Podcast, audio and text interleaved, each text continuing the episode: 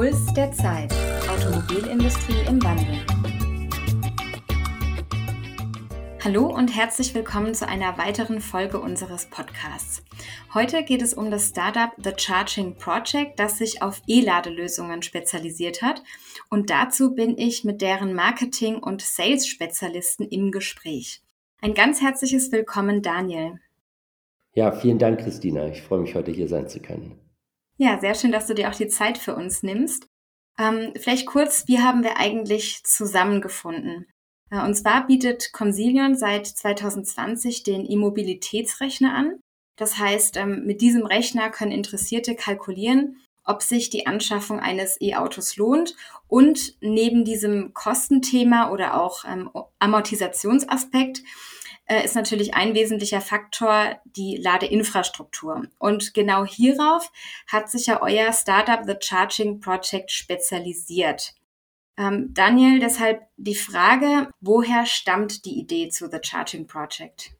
Ja, das hast du schon ganz richtig zusammengefasst, Christina. Ähm, und ich erzähle auch gerne, wie das Ganze im Prinzip zustande gekommen ist und ähm, ja, wie unser Gründer Ed letztlich auf die Idee kam, sich vermehrt oder explizit ähm, diesem WG-Umfeld und äh, der Bereitstellung von E-Mobilität für selbiges äh, zu stellen. Und zwar ähm, ist es so gewesen, dass ähm, Ende 2020 ist ja zu der recht weit bekannten WEG-Reform gekommen ist. Und zu dieser Zeit war, war Ed noch angestellt bei einem E-Mobility-Webshop, wo er so in einer Nebentätigkeit gearbeitet hat und ja immer zunehmend äh, mit Fragestellungen seitens der Kunden hinsichtlich dieser WEG-Reform sich konfrontiert sah. Ähm, Fragestellungen, auf die er einfach keine Antworten hatte.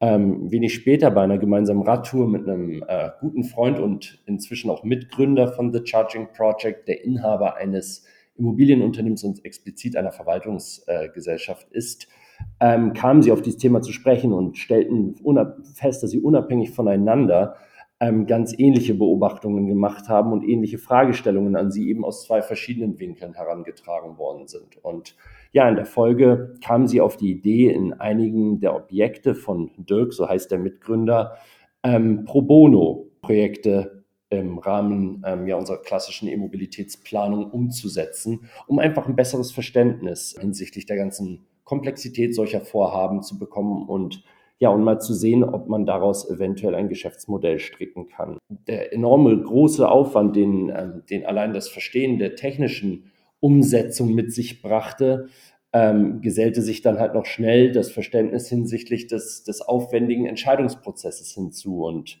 ja, ich glaube, ähm, so ist im Prinzip die Idee zu The Charging Project geboren. Und ja, sicherlich hat auch gerade diese enge Verflechtung mit Dirks Hausverwaltung uns einen riesigen Startvorteil verschafft und die Möglichkeit gegeben, ähm, einen tiefen Einblick in das Spannungsfeld WEG zu bekommen und genau zu verstehen, ähm, ja, wie man sich durch ein auf dieses Umfeld zugeschnittenes Beratungsangebot vom Wettbewerb differenzieren kann. Da würde ich mal direkt einhaken. Was genau würdest du als euer USP bezeichnen? Also wie hebt ihr euch von anderen Anbietern ab? Ja, also ich glaube, dazu kann man eingangs sagen, dass wir, ähm, wie ich ja eben gerade schon beschrieben habe, Immobilienleute mit E-Mobilitätsexpertise sind. Und ähm, ich glaube, dadurch unterscheiden wir uns schon mal im ersten Punkt ähm, rein bei der Ausgangsposition vom, von, von unseren Wettbewerbern oder von anderen Anbietern.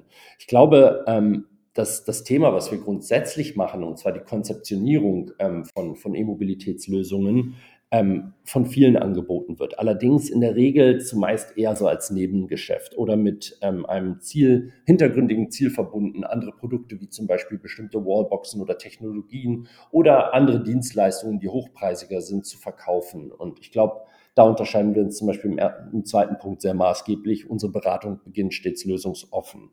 Wir haben das Ziel, letztlich unseren Kunden oder ja, unser, unser, unsere Mehrzahl von Kunden, also WEGs, ähm, mehrere Konzepte vorzustellen und auch gleichzeitig Beschlussvorlagen für diese zu erstellen, die, ähm, die konsensfähig sind und die im Rahmen von Eigentümerversammlungen ähm, zur Umsetzung gebracht werden können. Das heißt, letztlich legen wir im Prinzip den gleichen Wert auf einen transparenten und effizienten Entscheidungsprozess wie auf die passende technische Umsetzung. Ich denke, damit ist unser USP einigermaßen gut zusammengefasst. Und ich glaube, diesen USP zu erreichen und immer wieder zu erfüllen, gelingt halt nur, weil wir es uns als integralen Bestandteil unseres Auftrags auferlegen, unseren Kunden leicht verständlich zu informieren, dafür zu sorgen, dass der Kunde letztlich eine, eine vernünftige und nachhaltige Investition tätigen kann, ohne ein Fachmann ähm, in, in diesem technischen und mitunter sehr komplexen Bereich werden zu müssen.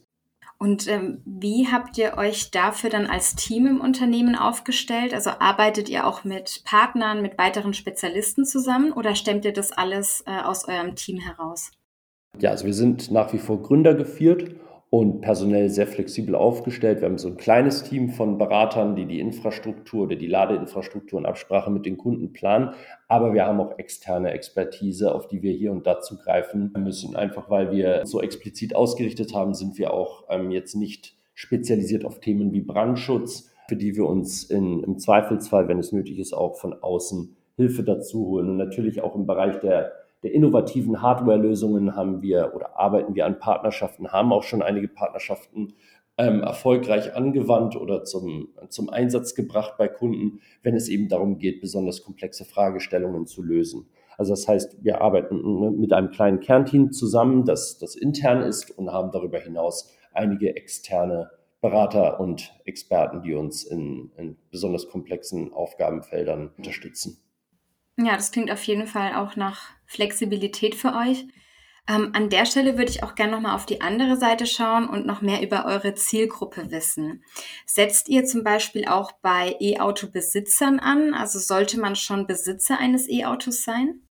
Unsere Kernkompetenz ist klar die Immobilienwirtschaft, wie ich das eben schon beschrieben habe. Unsere Hauptkunden kommen aus dem Bereich der Hausverwaltungen oder es sind interessierte WEG-Miteigentümer. Ähm, wir, wir unterstützen letztlich aber jeden, also auch vom privaten Wohnungsbesitzer bis hin zu Genossenschaften und Baugesellschaften. Und der Besitz eines eigenen E-Autos ist hierbei tatsächlich eher nebensächlich. Ich glaube, Ladeinfrastruktur ist, und da kommt wieder unsere Immobilienwirtschaftsperspektive ins Spiel, ist eine Investition in die Immobilie. So sehen wir das jedenfalls. Gerade durch das aktuelle regulatorische Umfeld und die damit einhergehende, sehr dynamisch steigende Anzahl von E-Autos ist diese Investition mittelfristig zumindest notwendig, aber ähm, in vielen Fällen auch kurzfristig sinnvoll. Und ich glaube, viele Kunden kommen äh, allein deshalb zu uns, weil sie das verstanden haben und nicht zwangsläufig, weil sie nur ein E-Auto fahren. Aber natürlich sind die Fahrer von E-Autos äh, auch gerne gesehene Kunden und kommen auch sehr häufig vor. Sehr schön. Genau, also Fokus ähm, Immobilienwirtschaft. Ähm, was läuft jetzt bei einem Mehrfamilienhaus anders als bei einem Einfamilienhaus? Wir können gerne mit dem technischen Anteil anfangen, der ähm, ja sehr offensichtlich ist. Das erste ist der geteilte Hausanschluss. Der Hausanschluss, der eben alle Wohnungen mit Strom versorgt, das Haus selber, also auch das Treppenhaus und die geteilten oder das Gemeinschaftseigentum mit Strom versorgt, der für gewöhnlich natürlich eine begrenzte Kapazität hat. Ähm, und aufgrund dessen, wenn es darum geht, ähm, über, das, über das gängige Maß hinaus die E-Mobilität mit Strom zu unterstützen, ein Lastmanagementsystem erfordert. Zweitens muss man im Mehrfamilienhaus abwägen, ob gemeinsam oder separat abgerechnet werden soll. Auch diese Entscheidung hängt halt stark vom Haus ab. Technisch ist nicht überall alles möglich. Und drittens, gut, und damit sind wir bei den Personen, gilt es im Mehrfamilienhaus einen Entscheidungsprozess zu respektieren, der über allem steht und den es so im Einfamilienhaus im Idealfall nicht gibt, weil es äh, einer Partei gehört. Von einer E-Mobilitäts- oder E-Ladeinfrastrukturinstallation sind für gewöhnlich neben dem ähm, Sondereigentum des Einzelnen halt auch immer Gemeinschaftseigentumsanteile betroffen, die, die allen gehören, sofern sich das Mehrfamilienhaus im Besitz mehrerer Parteien befindet. Und ja, das erfordert natürlich einen, einen Konsens zwischen diesen Parteien. Und ich glaube, da sehen wir den wesentlichsten Unterschied zu einem Einfamilienhaus. Mhm.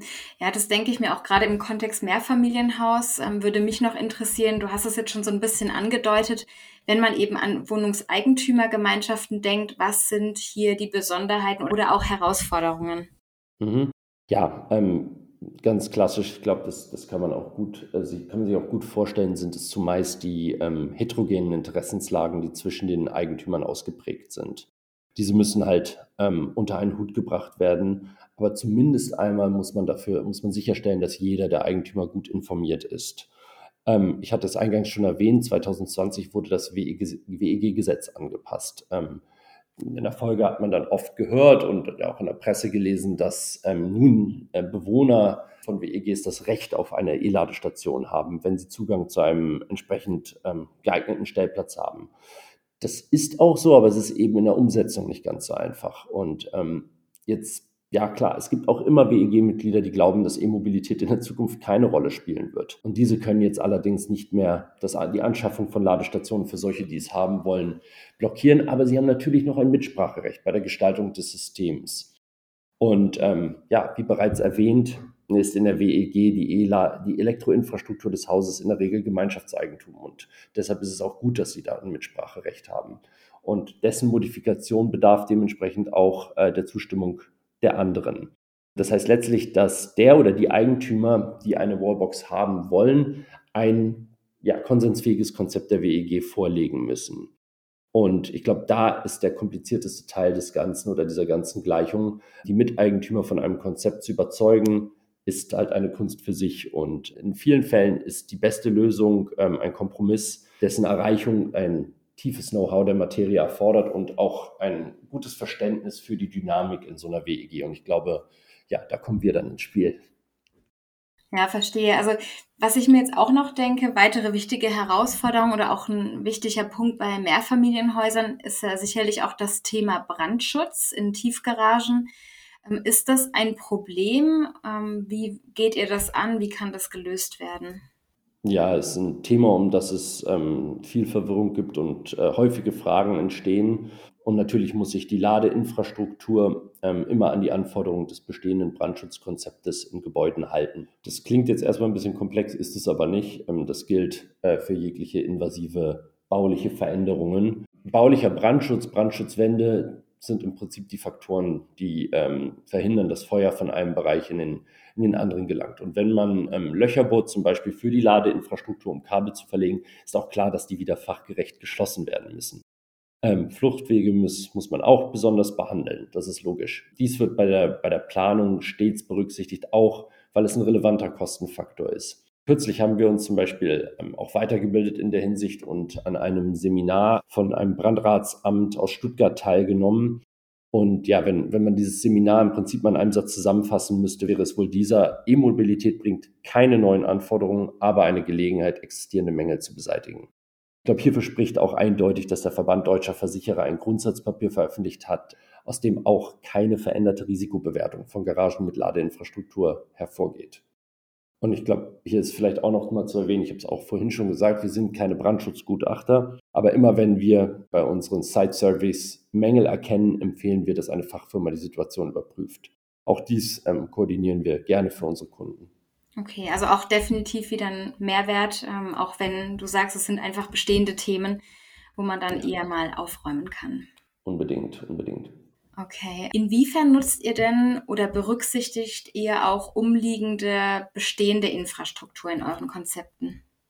Ja, je mehr ich mich mit äh, auch Angeboten anderer Anbieter und Wettbewerbe auseinandergesetzt habe in, der, in, den vergangenen Monaten, desto mehr wird mir klar, dass wir hier vielleicht auch eine etwas besondere Position einnehmen, weil wir immer sehr äh, explizit versuchen, ressourcen- und netzschonend zu arbeiten. Ich glaube, das hat natürlich auch mit unserem Kundenumfeld zu tun, in dem ja schon einige sehr kostenavers sind, äh, natürlich einzelne Eigentümer, die gar kein Interesse an einer E-Ladeinfrastruktur haben, von Grund auf ähm, gewonnen werden müssen und überzeugt werden müssen. Ich glaube, da sind wir sehr ambitioniert mit intelligenten Ladelösungen, mit Energy- und Lastmanagementsystemen, die bestehende Infrastruktur so gut wie möglich zu nutzen. Und zumeist stellt sich auch heraus, dass dass mehr damit möglich ist, als man denkt. Wo viele andere direkt zu einer Erweiterung des Hausanschlusses oder gar zur Beantragung eines neuen Hausanschlusses raten, haben wir schon in der Vergangenheit häufig festgestellt, dass dies gar nicht notwendig ist, um den vorhandenen Bedarf ähm, und auch den für die nächsten zwei, drei Jahre problemlos abbilden zu können. Und wie schon gesagt, ist dies auch meistens der kostengünstigste Ansatz. Es ist halt ein grassierender Irrglaube, dass die Einrichtung einer Ladeinfrastruktur in sämtlichen Fällen die aufwendige Erweiterung des Hausanschlusses erfordert. Ja, und das Thema kostengünstig, das wäre dann wieder ein Thema, das mindert dann auch die möglichen Einstiegshürden bei den Kunden für solche Projekte. Richtig. Du hast vorhin die äh, begrenzte Kapazität in Mehrfamilienhäusern angesprochen. Was kann man tun, falls die Kapazität tatsächlich nicht ausreicht? Ja, also das Schema F, wie ich ja eben schon beschrieben habe, was ich, ähm, wie schon gesagt, bei, bei vielen anderen Anbietern oft, oft so wahrnehme, ist ähm, neuer Hausanschluss oder Erweiterung des vorhandenen ähm, zu beantragen. Aber ähm, das ist erstens sehr teuer, weil damit häufig auch Tiefba Tiefbauarbeiten eingehen, einhergehen und häufig dauert es auch sehr lange, da A, Netzbetreiber involviert werden müssen und B, ähm, ja, Tiefbauer gefunden werden müssen, die auch nicht gerade wenig ausgelastet sind derzeit. Und ähm, ja, zudem ist es auch möglich, dass der Netzbetreiber ähm, an einem bestimmten Punkt dicht macht, weil für ihn bedeuten die höheren Lastspitzen mehr Investment in das Niederspannungsnetz. Und schon heute gibt es Straßen, in denen kein neuer Hausanschluss zeitnah genehmigt werden kann, einfach weil die Grundlage dafür nicht besteht. Wir versuchen in solchen Fällen zumeist Lösungen mittels Lastmanagementsystemen zu finden. Lastmanagement kann den verfügbaren Strom auf mehrere Ladegeräte aufteilen, um das mal so vereinfacht ähm, zu erklären. Und ja, dabei verhindert es letztlich Lastspitzen und natürlich im Extremfall Stromausfälle. Es gibt da so zwei Varianten, die man sich für gewöhnlich anschaut. Und zwar sind es erstens statische Lastmanagementsysteme. Hier wird eine feste Strommenge auf die Anzahl der ähm, aktiven Ladegeräte verteilt.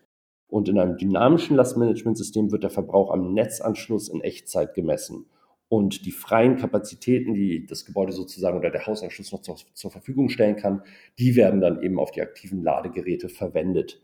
Ähm, das heißt, letztlich wird hier der Strom natürlich immer vorrangig im Gebäude verbraucht. Das ist das Ziel der Übung. Okay, also ich sehe, da muss sich der Kunde dann auch keine Gedanken machen. Nein, überhaupt nicht. Also da denke ich, stellen wir, haben wir auch wieder so eine Art kleinen USP, weil wir wirklich unser Hauptaugenmerk darauf legen, eben kostenschonend durch diesen Prozess zu führen. Hm. Wie geht ihr denn damit um, wenn jetzt keine Tiefgarage oder Garage vorhanden ist? Hausbewohner, die keine Außenstellplätze zur Verfügung haben, müssen natürlich auf die Infrastruktur, die von ihrer Heimatstadt zur Verfügung gestellt wird, Gebrauch machen. Ähm, in Hamburg ist diese zum Beispiel umfassend vorhanden und wird auch ständig, ständig erweitert. Ich weiß, dass es im ländlichen Raum etwas komplizierter ist und sicherlich noch eine Weile dauern wird, ehe von einer umfassenden Versorgung die Rede sein kann. Ähm, sollten allerdings Außenstellplätze vorhanden sein, haben die Eigentümer im Prinzip die gleichen Fragen wie bei einer Garage bzw. Tiefgarage. Was muss ich investieren und wie stelle ich mich eben zukunftsfähig auf? Und hierauf haben wir auch im Außenbereich Antworten und Lösungen für unterschiedliche Nutzungsmodelle. Wir haben da auch schon diverse Projekte durchgeführt. Und ja, beispielsweise können dort Außenladesäulen installiert werden. Ähm, hierbei ist natürlich zu berücksichtigen, dass der Weg zum Hausanschluss mitunter sehr weit sein kann und ja, die eben bereits erwähnten teuren Tiefbauarbeiten erfordert. Ähm, wir arbeiten allerdings auch hier bereits mit sehr innovativen Konzepten zur kosteneffizienteren Abwicklung dieser, dieser Arbeiten und Projekte ähm, für unsere Kunden.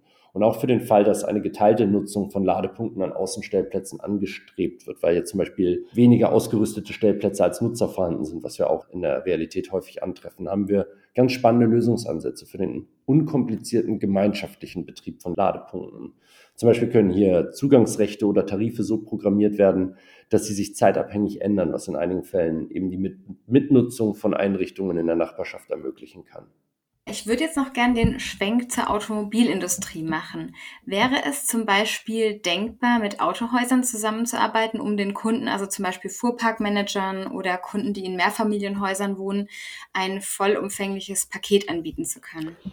Ähm, ja, total. Also ich könnte jetzt natürlich darüber wild spekulieren. Wir haben sowas halt noch nicht gemacht. Ne? Ähm, aber es ist sicherlich spannend, ähm, wenn man Auto, Autohäusern, Autohändlern das als zusätzliches Produkt mit an die Hand geben kann für Mobilitätskunden, die ein Interesse haben, ein neues E-Auto zu kaufen, aber eben noch zweifeln aufgrund solcher Faktoren. Gerade weil sie vielleicht eben in einer WEG leben, in der sie wissen, ach Gott, meine Nachbarn sind auch alle schon etwas älter und die haben da überhaupt kein Interesse dran. Wie kann ich das selber umsetzen, ohne mich da in ähm, in nennenswerte Unkosten zu stürzen, die, die nicht mehr in einem Verhältnis stehen. Sagen wir auch nicht in einem Verhältnis zu der Förderung, die man vielleicht für die Anschaffung des E-Autos dann bekommt. Ähm, dass da am Ende nicht so ein Nullsummenspiel rauskommt. Also ich, ich glaube, gerade für Kunden eben, die sich nicht durch diese komplexe Thematik Ladeinfrastruktur kämpfen wollen, aber dennoch zu Hause laden möchten, ist das ein spannendes Thema, was wir anbieten. Und ich glaube, da können Autohändler sicherlich gut Gebrauch von machen, weil es auch leicht erklärbar ist und ja, weil der Kontakt zu uns natürlich äh, schnell hergestellt ist. Ich glaube, eine Wallbox in der Tiefgarage ist heutzutage noch immer eine Herausforderung für viele, die sich ein Elektroauto anschaffen. Sie müssen sich halt selbst informieren, sie müssen ein passendes Konzept vorlegen und sollten sie in der WG leben, auch andere davon überzeugen. Da steckt nun mal viel Arbeit dahinter und ja, wir würden das gerne für Sie übernehmen. Ja, super. Das heißt, auch da könnt ihr beratend zur Seite stehen. Ähm, wenn ich mich jetzt mal in die Lage eurer Kunden versetze, was kostet denn eure Dienstleistung? Zum Beispiel jetzt mal für ein Mehrfamilienhaus mit mehreren Eigentümern. Mhm. Ja, also der, der Preis für unsere Beratungsleistung richtet sich ähm, nach der Anzahl der Stellplätze, so als, als Ballpark. Äh, die von Projekt zu Projekt halt auch stark variieren können natürlich. Ähm, pro Stellplatz liegen wir so je nach Komplexität etwa bei bis zu 200 Euro. Es lässt sich jetzt natürlich nicht äh, unendlich hoch skalieren. Ähm, äh, zum Beispiel arbeiten wir auch derzeit ähm, an einem Konzept für eine Tiefgarage mit 300 Stellplätzen, die zu einer großen Wohnanlage gehört. Es ist logisch, dass sich hier ähm, Synergieeffekte ergeben, wenn jetzt eben nicht eine besondere, besonders komplexe Sachlage vorliegt. Und jetzt in so einem Fall liegen wir dann ähm, auch nur bei circa 3000 Euro für unsere Beratungsleistung. Ich glaube, mhm. damit sind wir sehr, sehr moderat in unserem Pricing. Und ich glaube, das ist auch einer der entscheidenden Gründe, warum sich viele WEGs für uns entscheiden und diesen Weg mit uns gehen. Aber halt nicht nur WEGs, ich glaube auch ähm, größere Wohnanlagen insgesamt. Einfach diese, diese Zutrittsbarriere, ähm, die recht gering ist, wertzuschätzen wissen. Und ich glaube, ähm, und das versprechen wir auch unseren Kunden, dass in Anbetracht der Transparenz, die unsere Ergebnisse letztlich ähm, auch aufgrund unserer Unabhängigkeit und unserer sehr spezifischen Expertise schaffen, wir stets in der Lage sind, die von uns versuchten Kosten letztlich bei der Umsetzung des Vorhabens vielfach wieder einzusparen für den Kunden. Ich glaube, im Vergleich zur unmittelbaren Beauftragung eines Elektrofachbetriebes ist der Weg mit uns als Planer dazwischen mit Sicherheit der effizientere und sicherere, wenn es darum geht, in, ja, in einem, ich meine, so ist es nun mal super komplexen Markt voller potenzieller Lösungen, äh, den Überblick zu behalten und unnötige Kosten zu vermeiden. Gerade wenn es jetzt mehrere Eigentümer gibt, ähm, ist wahrscheinlich das Thema Kosten das größte Thema bei diesen Eigentümern. Wie behandelt ihr das? Ja, ist absolut richtig, ist das wichtigste Thema, wie wir immer wieder feststellen. Transparenz ist halt hier das A und O. Ähm, alle wollen genau wissen, wer zahlt wie viel und wofür. Und wir wollen genau dafür stets schnell Klarheit ähm, schaffen.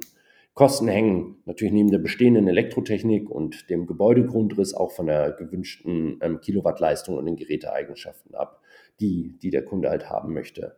Ähm, genauso wichtig ist äh, die Kostenverteilung. Eine WEG-Ladelösung ist immer zum Teil auch ähm, Gemeinschaftseigentum und zum anderen Teil eben Privatbesitz.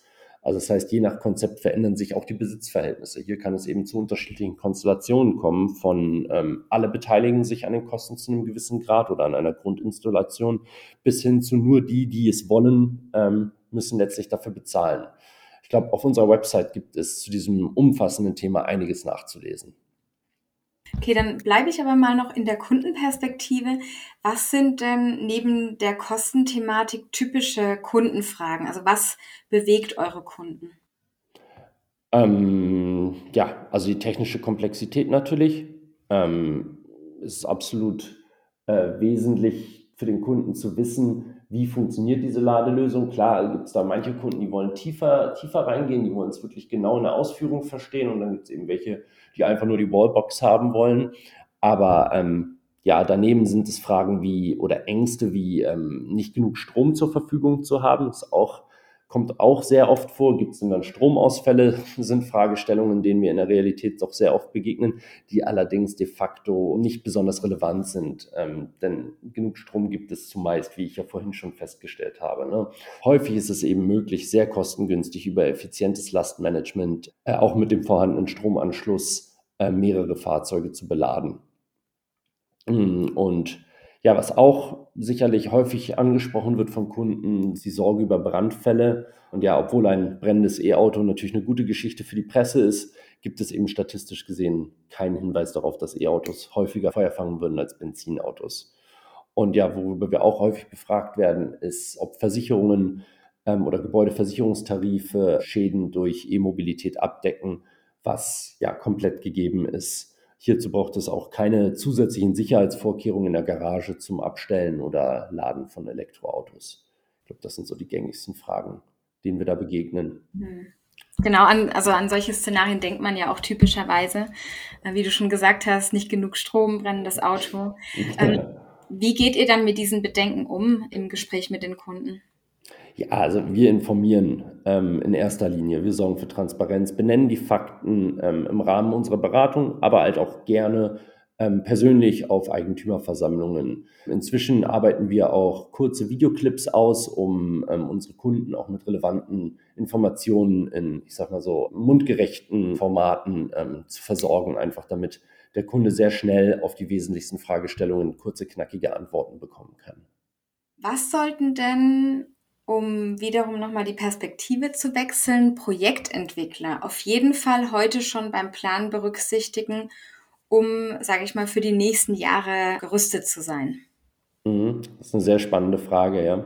Wir befinden uns in einer hm, sehr aufregenden Zeit und ich glaube, ähm, wir können jedem Projektentwickler nur raten, sich mit ganzheitlichen Konzepten zu befassen. Der Trend ähm, geht eindeutig in Richtung dezentrale Energieversorgung und gerade jetzt auch in den letzten Wochen und Monaten war ja klar zu beobachten, dass die Energie- und Gas- Benzinpreise stark steigen. Und das führt nach unserer Ansicht ganz klar dahin, ähm, dass langfristig der Dreiklang aus PV-Anlagen, Elektromobilität und Wärmepumpen ähm, und das auch für das Mehrfamilienhaus, dem es technisch umsetzbar ist, äh, die Zukunft sein wird. Bei der kosteneffizienten und technisch zukunftsfähigen Planung dieser anspruchsvollen Thematik oder Komposition wollen wir halt auch gerne vorne mit dabei sein und Projektentwickler und vor allem ähm, WEGs langfristig ähm, schon in der Frühphase äh, unterstützen, sowas umzusetzen. Ich denke, was auch wesentlich ist für Projektentwickler, ähm, ist etwas, was wir häufig beobachten in Bestandsimmobilien, in die wir während unserer Site-Service ähm, Eintritt bekommen. Hausanschlussräume äh, sind einfach häufig viel zu klein dimensioniert, um Platz für die Immobilität zu gewährleisten oder gar für ähm, Photovoltaik-Wechselrichter. Ich glaube, gerade die gegenwärtige Situation mit der Preisinflation ähm, fordert erneut mehr Investitionen in Batterien und in alternative Wärmeerzeugung. Ich glaube deshalb persönlich und erwarte auch, dass neue Technologie diesen Markt langfristig oder mittelfristig signifikant verändern wird. Und ähm, ja, ich glaube, auch wenn es den Druck gibt, auf Seiten der Projektentwickler jeden Quadratmeter gewinnbringend auszuschöpfen, denke ich, dass es sehr sinnvoll ist, wenn man verantwortungsvoll für die späteren Bewohner des Hauses planen möchte, Raum für diese neuen Technologien schon heute zu berücksichtigen. Ja, du hast jetzt gerade schon ein paar Trends und Entwicklungen angesprochen. Wie geht es dann ähm, für euer Startup weiter? Wie, was sind eure Pläne? Ja, also ich glaube, unser vorrangiges Ziel bei The Charging Project ist und bleibt, ähm, die gemeinschaftliche Wahl einer Mehrfamilienhaus- Ladelösungen zu vereinfachen. Das ist unser Kerngeschäft und hier wollen wir Maßstäbe setzen. Ich glaube, das ist ganz klar. Ähm, mittelfristig allerdings sehen wir uns auch mehr in dem Bereich ganzheitliche Konzepte anzubieten, auch für die Mehrfamilienhäuser, auch für WEGs. Und wie ich schon erwähnt habe, wird die Photovoltaik in diesem Kon Kontext immer wichtiger. Die steigenden Strompreise machen eine Photovoltaikanlage zunehmend attraktiv und der eben beschriebene Dreiklang aus PV, Wärmepumpe und E-Mobilität stellt in meinen Augen ein super spannendes Zukunftsmodell für viele Häuser und Wohnanlagen dar. Aber klar, bei der Anschaffung einer teuren PV-Anlage muss die Gemeinschaft komplexe Entscheidungen treffen, ähnlich wie bei der E-Ladeinfrastruktur. Und ich denke, hier sind Synergien zu unserem Kerngeschäft klar erkennbar. Und wir wollen Spezialisten für einen umfassenden WEG-orientierten Beratungsansatz werden und ähm, idealerweise alles aus einer Hand bieten können. Ja, super. Das klingt wirklich nach einem rundum sorglos Paket. Dazu eine letzte Frage, vielleicht auch ganz persönlich an dich, ähm, was mich noch interessieren würde. Was ist denn deine Vision, wenn es um E-Mobilität geht? Ähm, gut, E-Mobilität ist gerade am Boomen. Ich glaube, das äh, sieht jeder von uns jeden Tag und kriegt jeder von uns auch durch die Signale aus ähm, Medien und Politik ähm, permanent mit. Und ich glaube, was wir einfach ähm, künftig immer mehr erleben werden, wie ich eben ja auch schon erwähnt habe, ist, dass der Strom hierfür vermehrt lokal beziehungsweise dezentral erzeugt werden wird.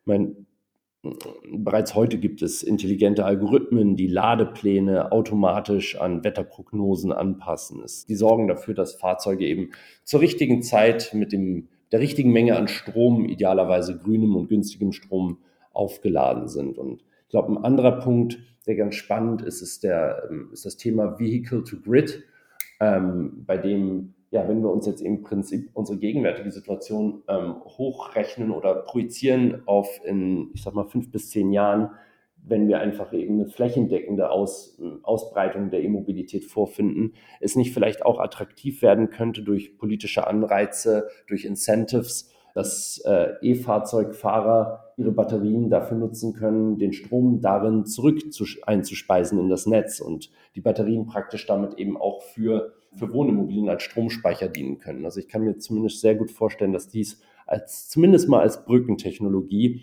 eine gewisse Relevanz bekommen wird, ehe sehr teure Energiespeicher, die auch noch nicht besonders weit entwickelt sind ähm, und eventuell nicht die perfekten Wirkungsgrade haben, zum Einsatz kommen. Ja, spannende Aussichten, vor allem jetzt auch nochmal aus Sicht ähm, eines Experten. An der Stelle möchte ich mich ganz herzlich bei dir, Daniel, bedanken für deine Einschätzung und dass du uns auch so tiefe Einblicke in euer Geschäftsmodell gewährt hast. Da können wir auf jeden Fall gespannt sein, äh, was sich weiter bei The Charging Project und auch auf dem Markt generell ergibt. Auf jeden Fall wünsche ich euch, wünsche ich dir viel Erfolg weiterhin und äh, sage nochmal vielen Dank, dass du heute mein Gast warst. Super, vielen Dank dir, Christina, dass ihr uns hier dieses Forum geboten habt. Es hat mir sehr viel Spaß gebracht. Super, gerne. Tschüss. Ciao, ciao.